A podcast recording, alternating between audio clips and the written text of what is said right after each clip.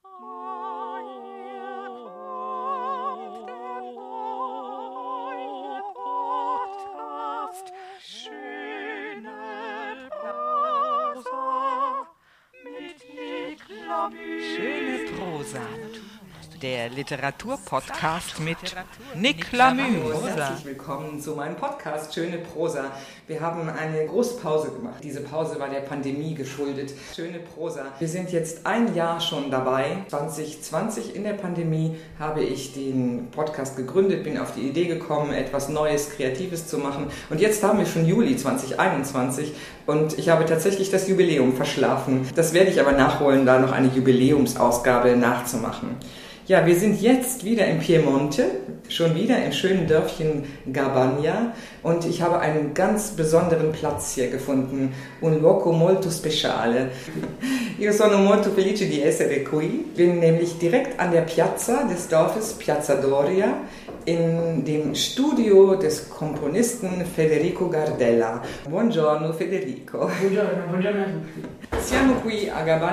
Wir sind hier in Gabagna an der Piazza in deinem Studio, aber dieses Studio war nicht immer deins. Es war ein ganz besonderer Ort. Vielleicht kannst du selber ein bisschen darüber erzählen. Natürlich. Meine Großeltern stammen aus Gabagna. Sie haben ihr ganzes Leben hier vollbracht. Und, und, dieses Geschäft hier war früher der Laden meines Großvaters, der Schuhmacher war. Hier habe ich schon als Kind gespielt. Und jetzt sitze ich hier an diesem Schreibtisch, an diesem Schreibtisch, wo er seine Schuhe hergestellt hat. Aber ich stelle keine Schuhe her.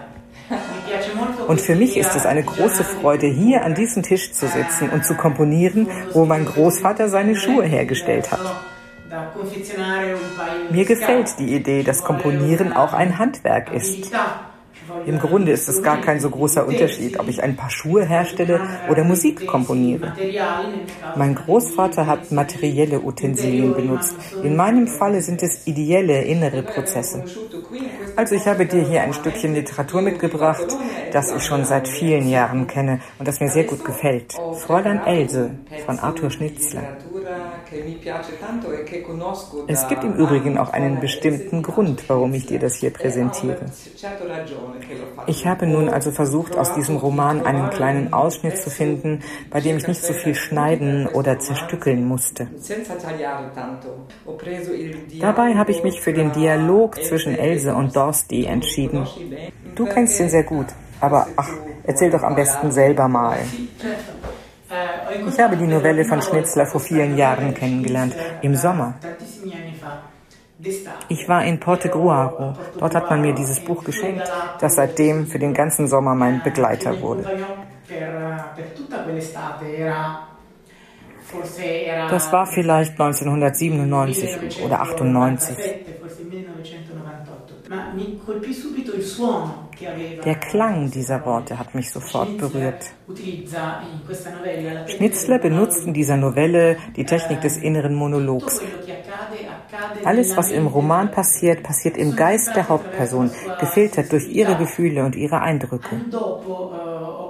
Jahre später entstand in mir der Wunsch, eine Oper, die auf diesem Sujet basiert, zu schreiben.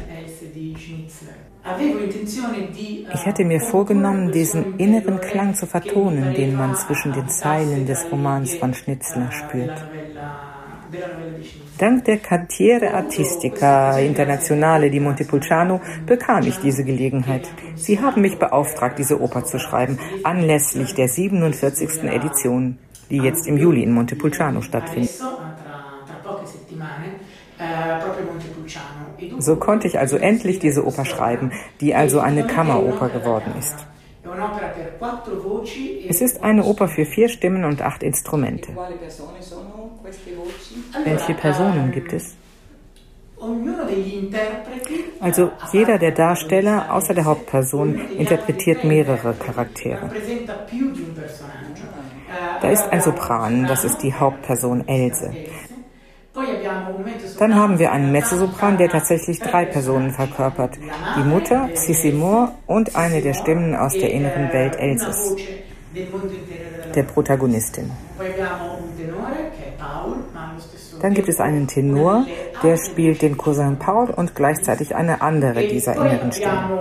Dann haben wir noch einen Bass, der gleichzeitig Dorsty spielt und aber auch eine weitere dieser inneren Stimmen. Dazu gibt es im Libretto, das verfasst wurde von Cecilia Ligorio, noch weitere innere Stimmen, Dämonen, Monster, die im Kopf der Protagonistin wohnen. Sehr interessant. Das ist ja so wie bei Anna und Anna, der Protagonistin der Oper Die sieben Todsünden von Kurt Weil. Anna wird auch von zwei Darstellerinnen verkörpert, aber du hast direkt vier davon. Also jetzt steht die Uraufführung in Montepulciano bevor. Ja, die Uraufführung wird am 31. Juli sein. Fräulein Else ist eine 19-jährige junge Frau und sie ist völlig unvorbereitet auf das Leben, was sie umgibt. Sie kommt aus einer wohlhabenden Familie aus Wien und sie hat nie wirkliche Probleme gehabt. Musste nie irgendwelche schwierigen Situationen meistern, aber dieses Mal eben doch. in qualche modo è come se lei non avesse gli strumenti per fronteggiare questa und es ist, als hätte sie die Mittel nicht, um diese schreckliche Situation bewältigen zu können.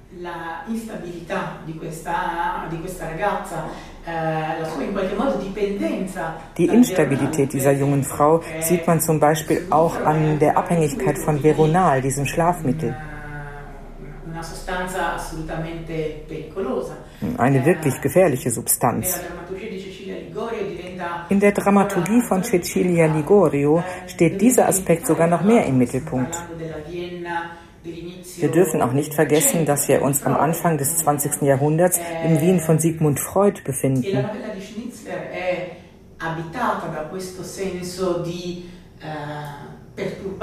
Und Schnitzlers Novelle muss man aus diesem Geist heraus betrachten. Jeder Darsteller bildet Facetten des Charakters der Hauptdarstellerin ab. In gewisser Weise machen sie sie noch zerbrechlicher und noch ausgesetzter den Versuchungen des Lebens, das sie umgibt.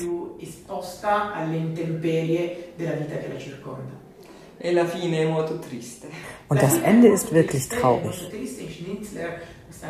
Ja, es ist wirklich traurig, dass Schnitzler sich entschließt, dieses Mädchen Selbstmord begehen zu lassen, indem sie eine Überdosis dieses Schlafmittels Veronal nimmt. In gewisser Weise schläft sie ein, aber mit ihren letzten Worten wendet sie sich an ihren Cousin Paul mit der Bitte, sie zu retten. Sie möchte doch weiterleben. Aber jetzt ist es zu spät. In der Oper passiert noch etwas anderes als im Roman nel momento in cui Else sta morendo, le tre voci, questi tre mostri, in qualche modo intonano. In dem Moment, wo Else stirbt, also in diesem Moment stimmen die drei Monster einen Madrigal an. Ein Lamento funebre, ein Trauergesang auf den Tod dieser jungen Frau.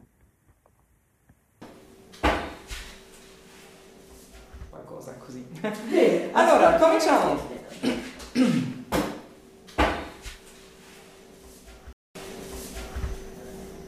Guten Abend, Fräulein Else. Um Gottes Willen, er ist es. Ich sage nichts von Papa, kein Wort. Erst nach dem Essen. O oder, oder ich reise morgen nach Wien. Ich gehe persönlich zu Dr. Fiala. Warum ist mir das nicht gleich eingefallen? Ich wende mich um mit einem Gesicht, als wüsste ich nicht, wer hinter mir steht. Ah, Herr von Dorsting. Sie wollen noch einen Spaziergang machen, Fräulein Else? Ach, nicht gerade ein Spaziergang, ein bisschen auf und ab gehen vor dem Dinner. Es ist noch fast eine Stunde bis dahin. Wirklich? Es ist gar nicht so kühl. Blau sind die Berge. Lustig wäre es, wenn er plötzlich um meine Hand anhielte. Es gibt doch auf der Welt keinen schöneren Fleck als diesen Herr. Finden Sie, Herr von Dorsty? Aber bitte sagen Sie nicht, dass die Luft hier wie Champagner ist. Nein, Fräulein Ense, das sage ich erst von 2000 Metern an. Und hier stehen wir kaum 1650 über dem Meeresspiegel. Macht das einen solchen Unterschied? Aber selbstverständlich. Waren Sie schon einmal im Engadin? Nein, noch nie. Aber dort ist die Luft wirklich wie Champagner? Man könnte es beinahe sagen, aber Champagner ist nicht mein Lieblingsgetränk. Ich ziehe diese Gegend vor, schon wegen der wundervollen Wälder. Merkt er das nicht? Er weiß offenbar nicht recht, was er mit mir reden soll. Mit einer verheirateten Frau wäre es einfacher. Man sagt eine kleine Unanständigkeit und die Konversation geht weiter. Bleiben Sie noch längere Zeit hier in San Martino, Fräulein Else? Idiotisch. Warum schaue ich ihn so kokett an? Und schon lächelt er in der gewissen Weise. Nein, wie dumm die Männer sind. Das hängt zum Teil von den Dispositionen meiner Tante ab. Ist ja gar nicht wahr. Die Mama ist wohl noch in Munden? Nein, Herr von Dorsti, die ist schon in Wien, schon seit drei Wochen. Papa ist auch in Wien. Er hat sich heuer kaum acht Tage Urlaub genommen. Ich glaube, der Prozess Erbesheimer macht ihm sehr viel Arbeit.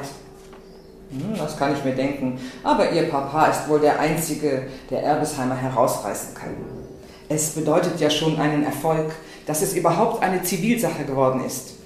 Das ist gut, das ist gut. Ja, es ist mir angenehm zu hören, dass auch Sie ein so günstiges Vorgefühl haben. Vorgefühl inwiefern? Ja, dass der Papa den Prozess für Erbesheimer gewinnen wird.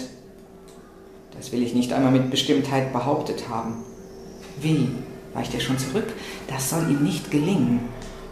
Oh, ich halte etwas von Vorgefühlen und von Ahnungen. Denken Sie, Herr von Dorsty, gerade heute habe ich einen Brief von zu Hause bekommen. Das war nicht sehr geschickt. Er macht ein etwas verblüfftes Gesicht.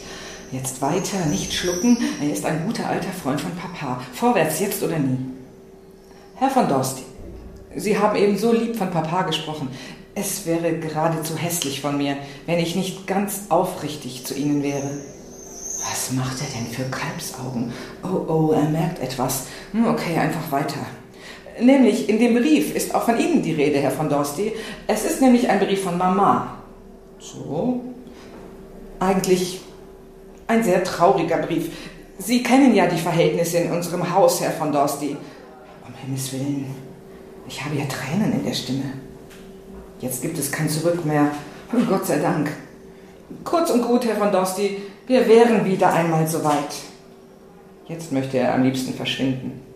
Es handelt sich um eine Bagatelle.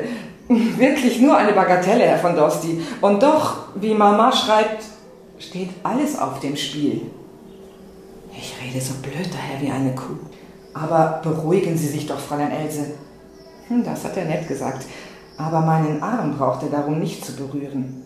Also, was gibt's denn eigentlich, Fräulein Else? Was steht denn in dem traurigen Brief von Mama? Herr von Dorsty, der Papa. Mir zittern die Knie. Die Mama schreibt mir, dass der Papa. Aber um Gottes Willen, Else, was ist Ihnen denn? Wollen Sie nicht lieber. Hier ist eine Bank. Darf ich Ihnen den Mantel umgeben? Es ist etwas kühl. Danke, Herr von Dorsty. Oh, es ist nichts, gar nichts Besonderes. So, da sitze ich dann plötzlich auf der Bank. Und wer ist denn diese Dame, die da vorüberkommt, kenne ich gar nicht.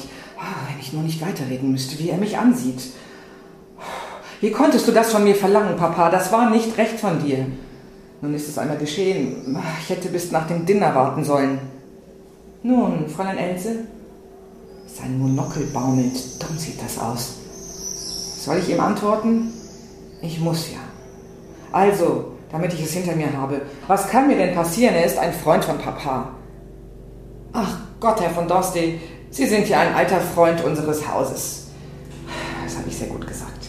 Oh, und es wird Sie wahrscheinlich nicht wundern, wenn ich Ihnen erzähle, dass Papa sich wieder einmal in einer recht fatalen Situation befindet. Wie merkwürdig meine Stimme klingt. Bin das ich, die da redet? Träume ich vielleicht? Ich habe gewiss jetzt auch ein ganz anderes Gesicht als sonst. Hm, es wundert mich allerdings nicht übermäßig. Da haben Sie schon recht, liebes Fräulein Else, wenn ich es auch lebhaft bedauere. Ach, warum sehe ich denn so flehend zu ihm auf? Lächeln geht schon. Ich empfinde für Ihren Papa eine so aufrichtige Freundschaft. Für Sie alle. Er soll mich nicht so ansehen. Es ist unanständig. Ich will anders zu ihm reden und nicht lächeln. Ich muss mich würdiger benehmen. Nun, Herr von Dorsty, jetzt hätten Sie Gelegenheit, Ihre Freundschaft für meinen Vater zu beweisen. Gott sei Dank, ich habe meine alte Stimme wieder. Es scheint nämlich, Herr von Dorsty, dass alle unsere Verwandten und Bekannten, die Mehrzahl ist noch nicht in Wien, sonst wäre Mama wohl nicht auf die Idee gekommen. Also neulich habe ich nämlich zufällig in einem Brief an Mama ihrer Anwesenheit hier in Martino Erwähnung getan, unter anderem natürlich Ich vermutete gleich, Fräulein Else, dass ich nicht das einzige Thema Ihrer Korrespondenz mit Mama vorstelle. Warum drückt er seine Knie an das meine, während er da vor mir steht? Ach, ach, ich lasse es mir einfach gefallen. Was tut's, wenn man einmal so tief gesunken ist? Die Sache verhält sich nämlich so. Dr. Fiala ist es, der diesmal dem Papa besondere Schwierigkeiten zu bereiten scheint. Und die Summe, um die es sich handelt, soll am 5., das ist übermorgen, um 12 Uhr Mittag, vielmehr, sie muss in seinen Händen sein, wenn nicht der Baron Hönig, ja denken Sie, der Baron hat Papa zu sich bitten lassen, privat. Er liebt ihn nämlich sehr. Warum rede ich denn nun von Hönig? Das wäre ja gar nicht notwendig gewesen. Sie wollen sagen, Else, dass anderenfalls eine Verhaftung unausbleiblich wäre. Warum sagt er das so hart? Ich antworte nicht. Ich nicke nur.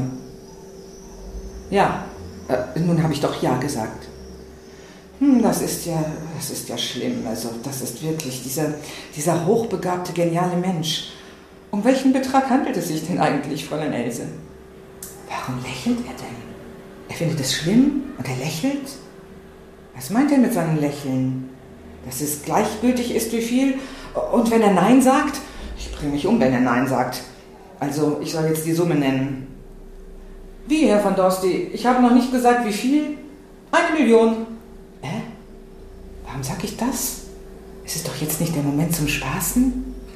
Aber wenn ich ihm dann sage, um wie viel weniger es in Wirklichkeit ist, dann wird er sich freuen.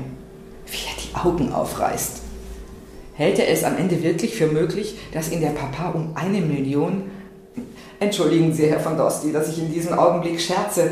Es ist mir wahrhaftig nicht scherzhaft zumute. Ja, ja, drück du die Knie nur an, du darfst es dir ja erlauben. Es handelt sich natürlich nicht um eine Million. Es handelt sich im Ganzen um 30.000 Gulden, Herr von Dosti, die bis übermorgen Mittag um 12 Uhr in den Händen des Herrn Dr. Fiala sein müssen. Ja, Mama schreibt mir, dass Papa alle möglichen Versuche gemacht hat, aber wie gesagt, die, Ver die Verwandten, die in Betracht kämen, befinden sich gerade nicht in Wien. Gott, wie ich mich erniedrige. Sonst wäre es dem Papa natürlich nicht eingefallen, sich an Sie zu wenden, Herr von Dorsti, respektive mich zu bitten. Warum schweigt er? Warum bewegt er keine Miene? Warum sagt er nicht, ja, wo ist das Scheckbuch und die Füllfeder? Er wird doch um Gottes Willen nicht Nein sagen. Soll ich mich vor ihn auf die Knie werfen? Oh Gott. Am fünften sagten sie von Herrn Else. Gott sei Dank, er spricht. Jawohl, übermorgen, Herr von Dorsti, um 12 Uhr mittags.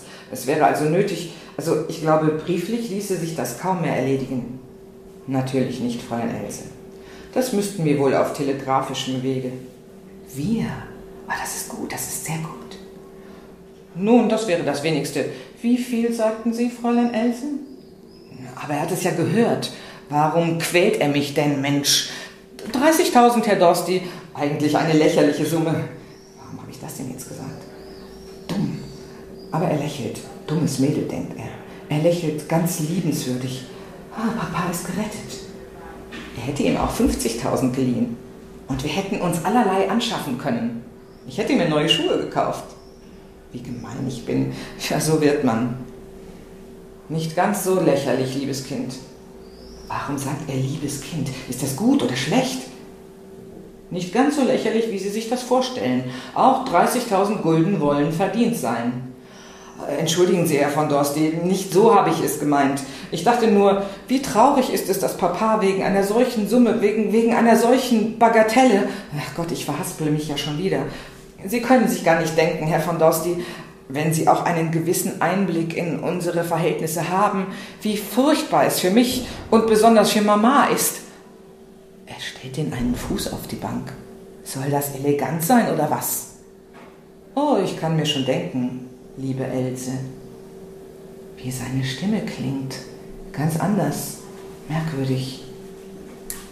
Und ich habe mir selbst schon manches Mal gedacht, schade, schade, schade um diesen genialen Menschen. Warum sagt er jetzt schade? Will er das Geld nicht hergeben? Warum sagt er nicht endlich ja? Oder nimmt er das als selbstverständlich an?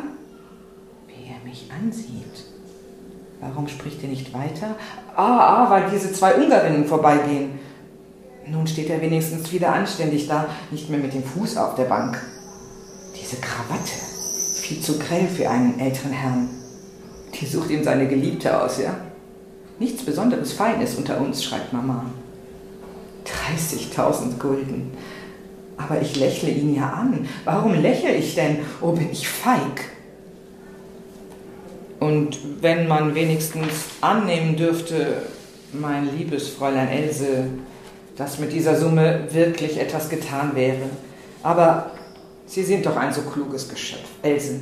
Was wären diese 30.000 Gulden? Ein Tropfen auf dem heißen Stein. Um Gottes Willen, er will das Geld nicht hergeben? Ich darf kein so erschrockenes Gesicht machen.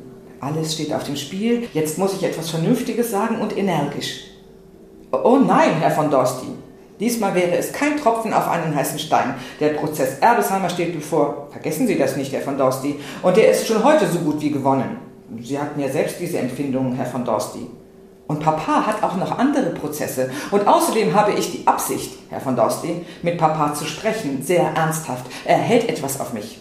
Ich darf sagen, wenn jemand einen gewissen Einfluss auf ihn zu nehmen imstande ist, so bin es doch am ehesten ich. Sie sind ja ein rührendes, ein entzückendes Geschöpf. Fräulein Else. Seine Stimme klingt schon wieder. Wie zuwider ist mir das, wenn es so zu klingen anfängt bei den Männern. Ein entzückendes Geschöpf in der Tat. Warum sagt er in der Tat? Das ist abgeschmackt. Das sagt man doch nur im Burgtheater. Aber so gern ich Ihren Optimismus teilen möchte, wenn der Karren einmal so verfahren ist, das ist es nicht, Herr von Dorsti. Wenn ich an Papa nicht glauben würde, wenn ich nicht ganz überzeugt wäre, dass diese 30.000 Gulden... Ach, ich weiß nicht, was ich weiter sagen soll. Ich, ich kann ihn doch nicht geradezu anbetteln. Er überlegt. Die Situation ist unmöglich. Ich sitze da wie eine arme Sünderin. Er steht vor mir und bohrt mir das Monokel in die Stirn und schweigt. Ich werde jetzt aufstehen, das ist das Beste. Ich lasse mich nicht so behandeln. Papa soll sich doch umbringen. Ich werde mich auch umbringen. Eine Schande dieses Leben. Am besten wäre es, sich dort auf dem Felsen hinunterzustürzen und auswärts. Geschehe euch recht allen. Ich stehe auf. Fräulein Else. Entschuldigen Sie, Herr von Dosti, dass ich Sie unter diesen Umständen überhaupt bemüht habe. Ich kann Ihr ablehnendes Verhalten natürlich vollkommen verstehen. So, aus, ich gehe. Bleiben Sie, Fräulein Else. Bleiben Sie, sagt er. Warum soll ich denn jetzt bleiben? Gibt er das Geld her? Ja, ganz bestimmt, er muss ja. Also, ich setze mich nicht noch einmal nieder. Ich bleibe stehen, als wäre es für eine halbe Sekunde. Ich bin ein bisschen größer als er. Sie haben meine Antwort noch nicht abgewartet, Else. Ich war ja schon einmal, verzeihen Sie, Else, dass ich das in diesem Zusammenhang erwähne. Er müsste nicht so oft Else sagen. Ich war schon einmal in der Lage, dem Papa aus einer Verlegenheit zu helfen, allerdings mit einer noch lächerlicheren Summe als dieses Mal und schmeichelte mir keineswegs mit der Hoffnung, diesen Betrag jemals wiedersehen zu dürfen. Und so wäre eigentlich kein Grund vorhanden, meine Hilfe dieses Mal zu verweigern. Und gar wenn ein junges Mädchen wie Sie, Else, wenn Sie selbst als Fürbitterin vor mich hintreten, worauf will er hinaus? Wie sieht er mich denn an? Er soll Acht geben. Also, Else, ich bin bereit. Dr. Fiala soll übermorgen um 12 Uhr mittags die 30.000 Gulden haben. Unter einer Bedingung. Er soll nicht weiterreden, er, er soll nicht. Herr von Dorsti, ich, ich persönlich übernehme die Garantie, dass mein Vater diese Summe zurückerstatten wird, sobald er das Honorar von Erbesheimer erhalten hat. Erbesheimers haben bisher, bisher überhaupt noch nichts gezahlt, noch nicht einmal einen Vorschuss. Mama selbst schreibt mir, lassen Sie doch Else. Man soll niemals eine Garantie für einen anderen Menschen übernehmen, nicht einmal für sich selbst. Was will er? Nie hat mich ein Mensch so angeschaut. Ich ahne, wo er hinaus will. Oh.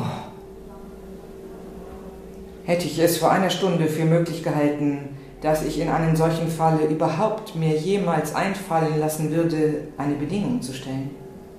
Und nun tue ich es doch. Es ist nicht meine Schuld, dass Sie so schön sind, Else.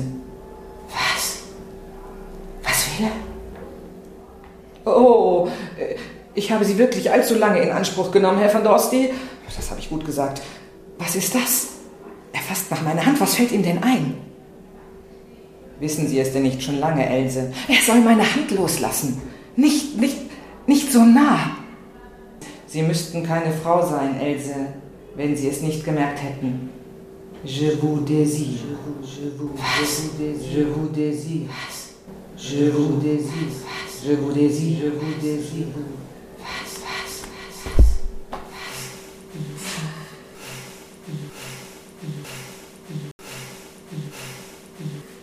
Fino a qua. Terribile. Sì, è vero, terribile, è molto moderno. Das ist sehr modern, aber auch sehr alt. Sì, sì, è sempre stato così. Ja, so ist es schon immer gewesen. Jeder hat seine Monster.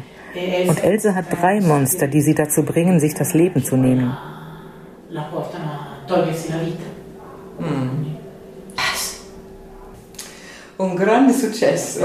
Es wird ein großer Erfolg werden.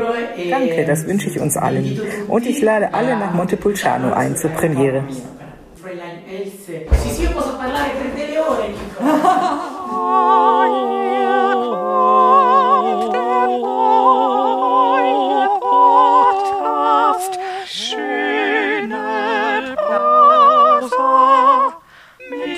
Dico. Schöne Prosa. Der Literaturpodcast mit Nick Lamü. Prosa.